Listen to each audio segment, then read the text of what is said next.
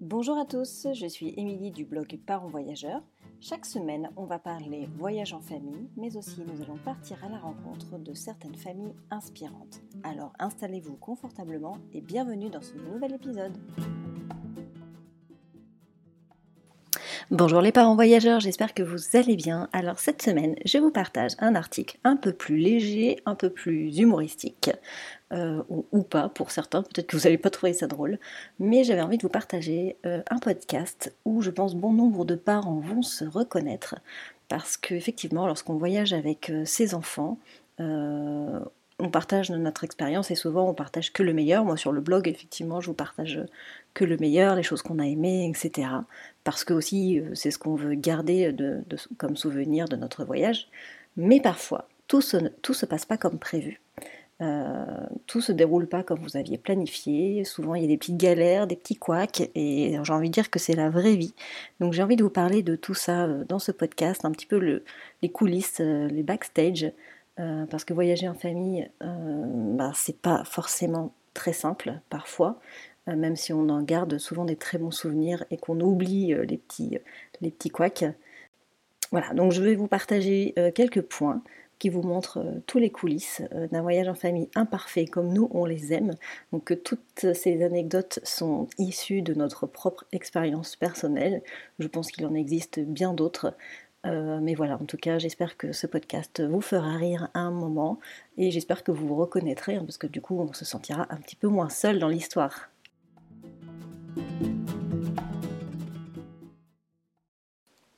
Alors forcément, dans le voyage en famille, je vais commencer par le point essentiel, ce sont les nuits. Alors les nuits, tu dors ou tu dors pas? Alors personnellement, on a beaucoup de chance parce que nos enfants, ce sont des vrais gros dormeurs et je sais que c'est très précieux et que ce n'est pas euh, donné à tout le monde. C'est très injuste ce système.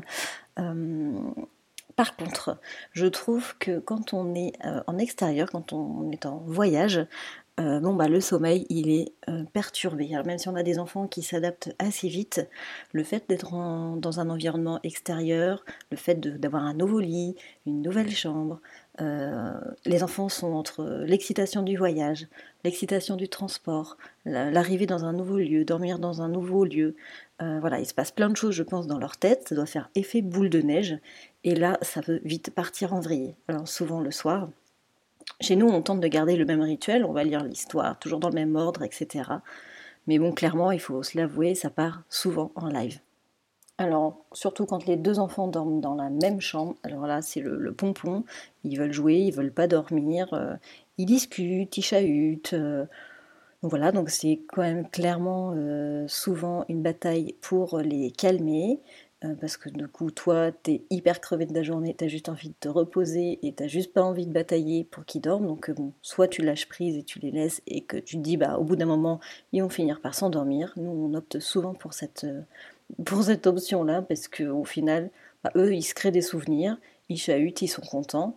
Le problème, c'est que souvent, bah, ils se couchent tard, donc ils sont plus fatigués. Bon, s'il y avait que ça encore, ça irait. Mais souvent, le matin, ce sont des réveils qui sont un peu plus tôt, si ce n'est pas dans la nuit. Donc souvent, ils sont réveillés par des voisins qui sont bruyants, par des portes qui claquent, euh, ou juste parce qu'il fait jour dans la chambre. Euh, ou parce qu'ils entendent, euh, je sais pas, les bruits de la route et que habituellement chez vous c'est plutôt calme. Donc les raisons peuvent être euh, multiples. Donc, bilan, les enfants sont couchés tard, ils sont levés tôt, égal, toute la famille est fatiguée pour commencer la journée. je vous rassure, hein, les parents qui, vont bientôt voyager avec, leurs enfants, c'est pas tout le temps comme ça. Quand ils sont tout bébés, ils dorment beaucoup plus facilement. Mais je vois, nous, notre tranche d'âge, donc 4-6 ans, ils sont chien et chat, ils jouent bien ensemble, ils chahutent beaucoup ensemble, et donc dès qu'on arrive dans une chambre d'hôtel, ils sautent sur le lit, ils sont au taquet, ils sont trop contents, et forcément, forcément l'endormissement du soir est quand même souvent un peu compliqué. Alors, deuxième point, des déceptions, tu auras. Et oui, parce que forcément, des déceptions lors des voyages en famille, il y en a. Alors beaucoup, pas beaucoup, ça dépend des voyages. Euh, par exemple, euh, généralement, on est plutôt dans un mood où euh, on a envie de voir plein de choses, on a envie de, profiter de nos vacances à fond, de la destination, des activités à faire. Et, effectivement, ralentir, c'est quand même un, exercice qui est très compliqué. Pas de panique, les enfants sont là pour vous le rappeler que un planning trop chargé, à un moment donné, ça dégénère parce que 1. les enfants sont fatigués, parce que 2. vous vous êtes fatigué et parce que 3. quand tout le monde est fatigué, au final, plus personne n'apprécie l'endroit où on est et on décide bien souvent de passer à autre chose pour essayer de, de calmer le jeu ou d'aller se reposer.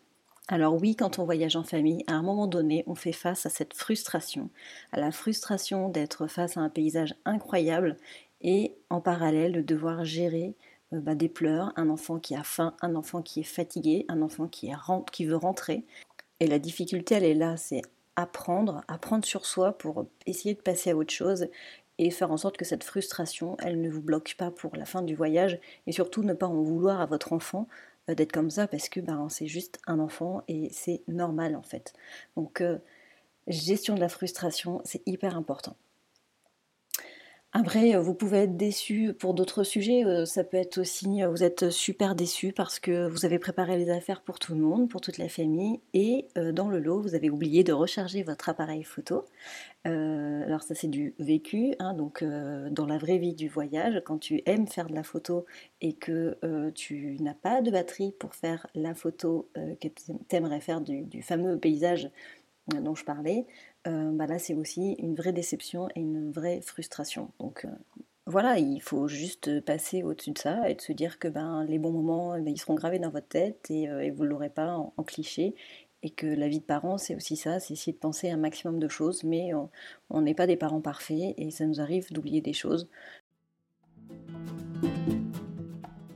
Allez, je vais aborder le troisième point. J'espère que vous, nouveaux parents, vous n'êtes pas partis tout de suite annuler vos billets pour vos prochaines vacances. Hein, non, je vous assure, euh, tout ça, ça se passe euh, facilement. Hein, il n'y a pas de problème. On s'en rend même pas compte en fait. Donc, euh, donc voilà, j'espère continuer d'écouter. vous verrez, il y a quand même des trucs super sympas. troisième point, donc c'est payer, payer et payer des suppléments. Alors voyager en famille, on sait, c'est quand même un coût supplémentaire, ça représente un coût, c'est évident. un enfant doit payer sa place et c'est normal. Par contre, euh, moi, il y a des choses qui me, qui me rendent dingue. Euh, c'est tous ces petits frais cachés ou des frais euh, tout court hein, qui sont juste exorbitants, qui peuvent carrément faire capoter l'organisation d'un voyage. Alors par exemple, je pense au lit parapluie dans un hôtel qu'on nous facture 10 euros. des fois c'est 10 euros par nuit. Des fois, c'est 10 euros tout court. Alors en Espagne, c'est très fréquent. Donc à un moment donné, on, avait toujours notre lit parapluie dans la voiture parce que franchement, payer 10 euros, c'est quand même un petit peu abusé. Même si je sais que derrière l'hôtel, ça représente un coût de payer des draps, etc. Non, sérieusement, payer 10 euros pour un lit parapluie en plastoc, euh, c'est juste pas possible. Enfin, moi, ça, je comprends pas. C'est juste du service client. Donc euh, voilà, ça c'est des frais qui sont cachés. Souvent, on ne fait pas trop attention au moment de la réservation et on le découvre une fois sur place. Mais je pense que le pompon des frais, c'est bien la location des sièges auto euh, dans les agences de location. Alors franchement, euh, dans certains pays, ça coûte plus cher de louer deux sièges auto que la location en elle-même. Alors ça, je ne comprends pas, surtout que généralement ce ne sont pas des sièges dernier cri, euh, je ne comprends pas pourquoi ça coûte aussi cher, sachant que c'est obligatoire. Euh, je trouve que c'est vraiment abusé de, se faire de l'argent sur, sur ce type de, de supplément. Euh, parce que finalement, je vois que nous, des fois, ça nous a fait carrément changer, revoir complètement notre organisation de voyage, parce qu'on s'est rendu compte qu'une location de voiture avec deux sièges auto, on va dire, pour des bébés, ça coûte beaucoup trop cher. Quoi. Donc, donc ça, c'est un petit peu le, coup de gueule des agences de location. Euh, il faut peut-être vous détendre sur les, tarifs parce que les familles, à un moment donné, euh, elles ont bon dos euh, de, de, payer comme ça pour des, services auxquels on ne peut pas se passer. Donc heureusement, aujourd'hui, il y a des plateformes qui permettent de louer du matériel à moindre coût, mais globalement, si on veut simplifier un peu la vie, on prend les sièges auto avec la, avec la voiture directement et c'est plus simple. Mais voilà, donc ça je trouve que c'est un petit peu abusé. Ça, c'était mon, petit coup de gueule euh, du jour. Alors, quatrième point, je voudrais aborder de nouveau le sujet du planning. Le planning, clairement, tu l'oublies en tant que parent quand tu pars avec des enfants. Tu sais que il va y avoir une forme d'improvisation naturelle qui fait qu'au final, le voyage se dessine un petit peu au fur et à mesure de la journée. donc c'est un peu en lien avec le point numéro 2 où on parlait des déceptions.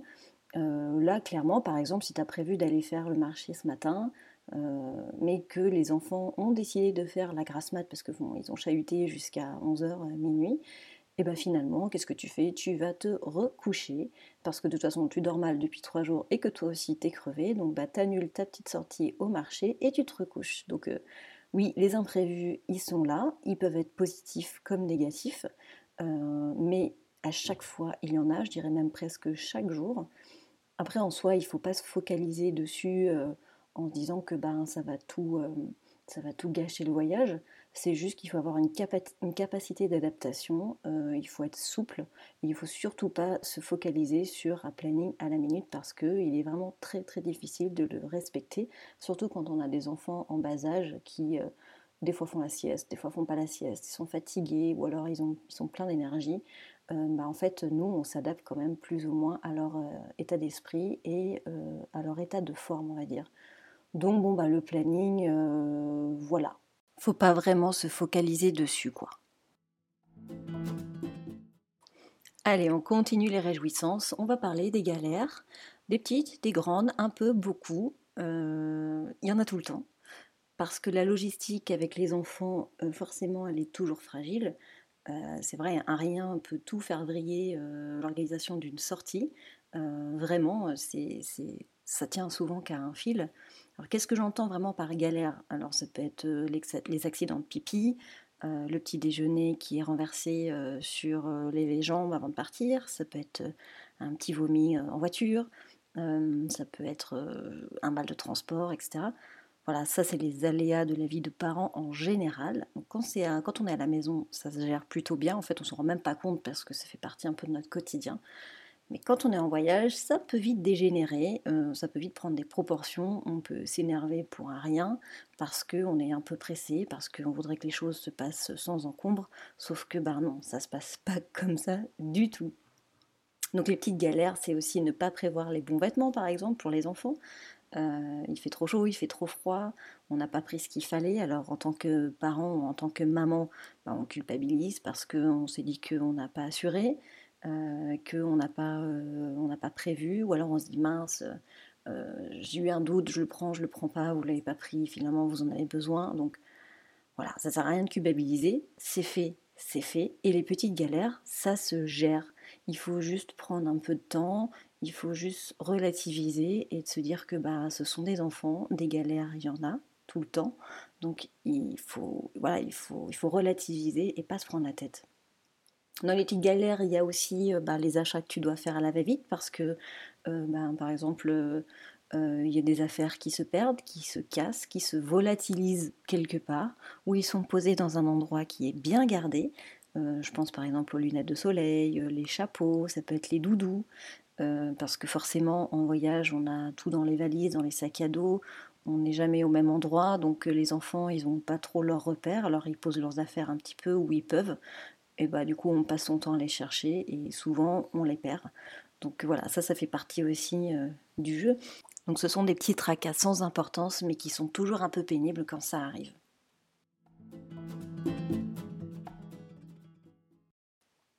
Alors un autre sujet euh, qu'on n'aborde pas forcément euh, sur les blogs, c'est les repas gastronomiques que tu oublieras. les repas, effectivement, lors des voyages en famille ne sont pas épargnés. Alors pour les sorties au restaurant par exemple, bah, déjà dans un premier temps il faut trouver un restaurant que tout le monde aime, donc il faut faire des compromis dans la famille. Bon quand ils sont petits, du coup c'est pas un problème, hein, les parents choisissent, mais dès qu'on arrive dans une tranche d'âge où les enfants ont, leur mot à dire, bah, il va falloir trouver des compromis pour trouver l'endroit qui fasse plaisir à tout le monde. Donc ben, soit vous imposez et vous pouvez manger correctement, soit vous écoutez toujours vos enfants et vous passerez clairement votre temps au McDo ou à la pizzeria du coin. Bon, je vous épargne le fait de trouver des restaurants kid-friendly, hein, surtout quand on part en France. Euh, maintenant, effectivement, quand on rentre en France, ça nous, choque, alors qu'avant, bon, ça ne nous choquait pas plus que ça. Alors, il y a une réaction que seuls les parents d'enfants qui sortent au restaurant peuvent connaître et comprendre, c'est quand le serveur te propose une chaise haute. Là, tu as juste envie de l'embrasser direct Et toi, j'ai juste envie de dire, waouh, mais cet endroit, il est trop génial, il est trop kid-friendly. Mais en réalité, c'est juste une chaise haute. Mais, mais voilà, du coup, c'est ce genre de réaction qui fait toujours un peu sourire. Bon, ça, c'est la partie euh, restaurant. Aussi, euh, en, voyage en famille, on fait beaucoup de repas à l'appartement. Hein. Quand tu loues un, Airbnb, euh, tu te fais à manger souvent toi-même pour limiter un petit peu les frais. Alors là, tu, quand tu fais tes courses, tu vas à l'essentiel. Tu vas hum, faire des courses et tu vas choisir des produits qui vont être faciles à cuisiner. Tu vas choisir des choses rapides, des choses qui se conservent. Donc généralement, tu vas préparer des plats familiaux euh, de préférence rapide et efficace, parce que ben, souvent on rentre tard, on fait la course avec les douches, les bains, les trucs. Donc généralement, le truc que tu dis, c'est pas de jambon pour tout le monde, ça vous va? Les gamins, ils sont hyper contents. Et voilà, ton repas gastronomique du soir, il est fait. Non, mais je rigole, on mange pas des pâtes du jambon euh, pendant toute la durée de nos vacances. Il y a aussi le riz, euh, la semoule, euh, bon, non, j'arrête, blague. Non, mais globalement, tu fais des repas super simples parce que, parce que t'as pas le temps de cuisiner, ou au contraire, tu as le temps de cuisiner et tu fais quelque chose de sympa, mais généralement, c'est pas la priorité des vacances de passer des heures derrière une cuisine à préparer des bons petits plats pour toute la famille. Bon, après, chez nous, ça se passe comme ça. Ça se passe peut-être pas comme ça chez tout le monde. Allez, je passe au dernier point parce que si je continue comme ça, je vais faire fuir tous les parents, euh, ils vont prendre peur. Euh, le dernier point, en fait, je voudrais parler de la Fashion Week que tu oublieras. Ben oui, parce que quand tu pars avec des enfants, les valises grandissent pas de manière proportionnelle, mais de manière exponentielle. Et oui, vraiment, il y a, a coupure dans l'espace-temps qui se passe entre le moment où tu voyages en, couple avec deux sacs à dos et le moment où il y a un bébé qui débarque qui fait 60 euh, cm, euh, là on comprend plus ce qui se passe. Euh, les valises prennent des proportions incroyables. Alors, ça prend du temps hein, pour apprendre à voyager léger. Nous, on commence à voyager léger que depuis, on va dire, un an. Ça prend du temps et finalement, je pense que le cap vient quand, enfin, le cap arrive quand les enfants deviennent plus grands et plus autonomes. Alors il faut dire que pour une valise efficace, il faut prendre des vêtements qui vont avec tout. Euh, donc il faut aller à l'essentiel. Donc pour les enfants, ce sont généralement des, vêtements euh, confortables qui se lavent bien et qui sèchent rapidement. Ça c'est la base euh, d'une valise facile, efficace. Alors statistiquement, il faut savoir qu'un enfant propre reste propre environ 4 minutes 30. Donc ceci explique cela des tenues qui se lavent facilement, des tenues confortables, des tenues qui sèchent rapidement. Donc globalement, les looks Instagrammables, bon, nous on a oublié hein, parce que c'est juste pas possible. Alors après, en tant que parent, on improvise avec la place qui reste dans la valise. Donc perso, euh, moi je suis toujours mieux habillée durant les vacances d'été que durant les vacances d'hiver, parce qu'en fait l'été, bah, je peux toujours glisser des petits tops en plus, euh, des petites robes en plus supplémentaire qui va faire que je ne vais pas avoir l'impression de porter toujours les mêmes fringues pendant mes 15 jours ou 3 semaines de vacances. Euh, bon, bah, par contre, l'hiver, c'est bien polaire et jean, euh, simple, efficace. Donc, clairement, je n'arriverai jamais à avoir un look Instagrammable de ouf. Euh, avec les tenues que j'emmène l'hiver, non, non, c'est juste pas possible. D'ailleurs, je tire mon chapeau à, toutes ces, influenceuses qui doivent partir avec des valises de ouf pour pouvoir faire des photos de ouf. Euh, bon, nous, on va à l'essentiel et au final, euh, bah, ça nous convient bien. Bon allez, je vais arrêter là pour aujourd'hui parce que sinon je pense qu'il y a des personnes qui n'oseront jamais sauter le cap euh, suite à ce podcast. Bon, je précise quand même que c'était de l'humour, que tous les enfants sont pas pareils.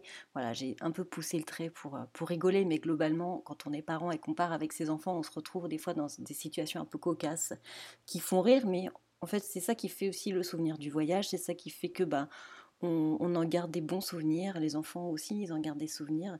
Et puis en fait, après, avec le temps, bah, on garde que le meilleur, on garde que le positif. Et, euh, c'est ça qui est chouette. Alors après, voyager avec des enfants, oui, c'est fatigant. Euh, j'ai envie de dire, les enfants, c'est fatigant même au quotidien. Euh, ça demande de l'attention, ça demande qu'on s'occupe d'eux. Donc qu'on soit en voyage ou à la maison, j'ai envie de dire, il faut être avec eux et assumer pleinement notre rôle de parent. Donc euh, voilà, j'espère que ça vous a fait rire, euh, que vous vous êtes reconnus aussi dans certaines situations. en tout cas, voilà, c'était un petit aparté sur, sur les coulisses pour vous montrer que bah non, la vie n'est pas toujours rose euh, et que c'est pas parce qu'on a un blog de voyage ou un Instagram de, voyage que euh, bah, la vie est rose tout le temps. Euh, voilà. Nous, on essaye de faire passer que le positif pour vous donner envie de voyager avec vos enfants. Mais voilà, il faut savoir que bah, ces petites galères, bah, elles sont là pour tout le monde, pour tous les parents. Et c'est normal, c'est la vraie vie. Donc voilà, et ben j'espère que ça vous a plu. Alors si vous voulez soutenir le podcast, vous pouvez le faire en laissant une note ou un commentaire sur votre plateforme d'écoute. Ça sert à quoi? Tout simplement à gagner en visibilité dans mon référencement, c'est-à-dire que bah, euh, plus il y a de notes et plus il y a de commentaires, euh, plus j'apparais dans les résultats de recherche euh, dans les plateformes. Donc c'est surtout sur Apple Podcast. ça, voilà, ça augmente ma visibilité et du coup ça m'aide à, avoir plus d'auditeurs et euh, c'est beaucoup plus encourageant pour moi. Voilà, je vous remercie beaucoup beaucoup et je vous dis à mercredi prochain. Ciao ciao